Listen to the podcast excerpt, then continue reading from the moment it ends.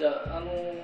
こうまあな、まあ、亡くなってしまったらもう話がそもそもできないから、はい、亡くなる前に一回予備演習といいますか、ね、あの一つ区切りをつけるっていう意味ですよね。それが刑事の会でも古希の会でも何でもいいんですよ、えー、あるいはその結婚何周年とかですね。あとホスピス入る前のあの、はい、打ち合わせ会でも何でもいいんですけども、とにかく自己表現をするってところが多分必要なんじゃないかなと思って。はいそうですよね。なんでかって言ったらもう死って言った途端にお父さんな言わないでねその暗いことなんて言って言えなくなって、えー、タブーされてで財産のことも言わなきゃいけないのになと思いつつ全部泥沼の相続問題までなってしまったなってもったいない、そこで表現ができて共有ができればその泥沼の相続問題も葬儀の希望も医療の希望ももしかしたらみんなで共有できるかもしれない、えー、そしたらなんか終末期を変えられるような仕組みがなんかあればなと思ってですね、はい、今現在僕会社では1人だけなんですけども、はい。そのお坊さんとか行政書士さんとかあと保険屋さんと葬儀屋さんとの横のつながり持ってまして、その辺のコラボレーションができると、ね、はい、もうなるべく僕は身軽で。でそうやってその人に合った例えば葬儀をあらかじめ決めておきたいっていう人がいれば紹介できる葬儀さん何何件かあってですね、ええ、もちろん地域によっていろいろコーディネートしないといけないんですけども、そのお坊さんにしても長州派で今集まり持ってますので。だから決してその夢物語じゃなく動いていけたらなっていうのがですね、はい、まあまあ着々とやってるところなんですけどね、はい、最近結構死後の話っていうのは書籍でも増えてますからあの日本も高齢化の社会になると、ね、人間って絶対100%なくなりますから、はい、その辺のこう本っていうのは高齢化に従って出てきてるので、はい、すごく注目を浴びると思うんですよそうなんですよね、その死後ってその僕は分かんないもんだと思ってるんですけども、えどうなってその死後のじゃあ事務的な事務的なことをどうするかっていうのはそれはねあらかじめやっといた方がいいと思うんですよ。ただその死後体がどうなったり冷凍庫がどうなったかって言ったらもうそれは宗教の話になってるわけでして、それはもう本人が決めておくこととかみんなと話し合っておくこととか家のあの脈々とつながってくる存在さんのとかいろんな考え方あると思うんですね、それはそれで確立しておいていただいて、ただその死後とか、死ぬ前とかって、まあ、僕ね情報がすごくねなんていうんですかね取りづらいというか錯綜してるんですよ。ああ錯綜してますよね、うん、確かに。だからその例えば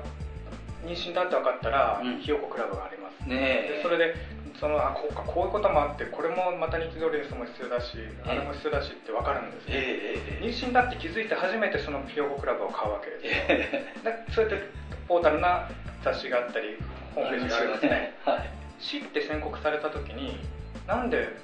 それに対してポータル的な働きができてないんだろうかお坊さんはお坊さんで 全部離島になってもそこに橋がかかってないんですね、ね、医療と葬儀と僧侶と保険とって、もう全部どこにじゃどっから電話したらいいのとか。そうですね。ありませんもんね。そうなんですね。だからそのコーディネート役というか橋渡し役が便利プランナーであってほしいなとも思ってるんですね、えー、だから生前葬もやってしたいことも叶えてそういうコーディネートのこともやれるっていうそのサービス業をちょっと確立できたらなと思っててですね。はいまあでもそれでもやっぱりそれこそ前回木村さんとお会いした時に送客営業と見た時にじゃあ僕の場合どうやってお客さんを作るんだろうかっていうことですごい興味持ちましてそれもそのまま直接聞いてしまったんですけども、はい、会話した時にどうやってマーケティングっていうのを考えたらいいんでしょうかみたいなただあのー、口コミとかですね、ええ、なんかいろんなことあるんですが僕は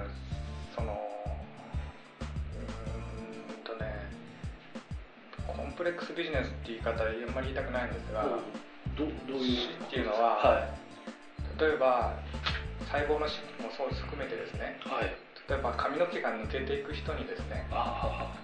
とアトピーとかいろんな病気もそうなんですけどもハゲてる人にすいませんカツラ作りませんか？って影響できないじゃないですか。それそうですよね、ででそのハゲててもそれをハゲてることを受け入れてる人と、はい。気にしてる人といるわけなんですね。そうですよね。認められてない人と認めてる人です。よね。それってお腹空くか空腹じゃないかっていうのを見分けられないと同じようにやっぱ見分けられないんですよ。だから例えば僕たちが死にそうな人のところに行って、ええ。こういうプランがあります。どうですかって言っても受け入れてる人に死を受けてる人にはまず売れないそうですよね。とだから そのどういうそのマーケティングの仕方って言ったらやっぱコープレックスビジネスがすごい参考になるというかですね、その一つはまあ無料あのお試しキャンペーンみたいなですね、はい。頭を頭皮をチェックしますとかですね、はい。ありますけど。意外と抜けてる人は髪の毛抜け切ってたら抜けてる人は気にしなくて抜け始めてる人の方が気になってたりするんですよ。ああなるほどなるほど。そうですよねその死かどうかっていうことも同じでもうじゃあホスピスにいる人にやるかって言ったらもうやんなくてですね。えもうそのかみさんが死んで自分どうしようかって時に初めて死を考えてじゃあやっとこうとかっていうところになると思うんです。えなるほどそうですよね。だからどういうきっかけでうちと知り合うのかなとか思ってて一つそのエンディングノートっていうそのあーエンディンあグるんですけども、はい、それが書籍でも市販でも20 30種類ぐらい今出てるかもしれないですね。確か国用さんが出してる。ね。国用さんも出してますね。はい。NPO のが出してるのは結構今多いんですが。えただそのエンディングノートを買うきっかけっていうところに多分マーケティングがあるような気がします、えなそうですね、うん、でその孫ができたとかっていうきっかけでエンディングノート買う方もいらっしゃいますし、はいなったきっかけで買う方もいらっしゃいます、はいはいはい。だからなんツーリングプランナーをどう説明するのかって言った時にも関わってくるんですがえエンディングノートの実写版を僕たちは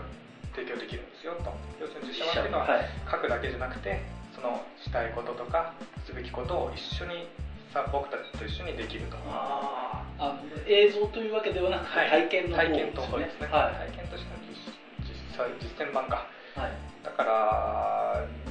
そのもしししたいこととかすべきことが出てきたら一緒に考えませんか？っていうのが多分いいスタンスだと思ってるんですが。そうですね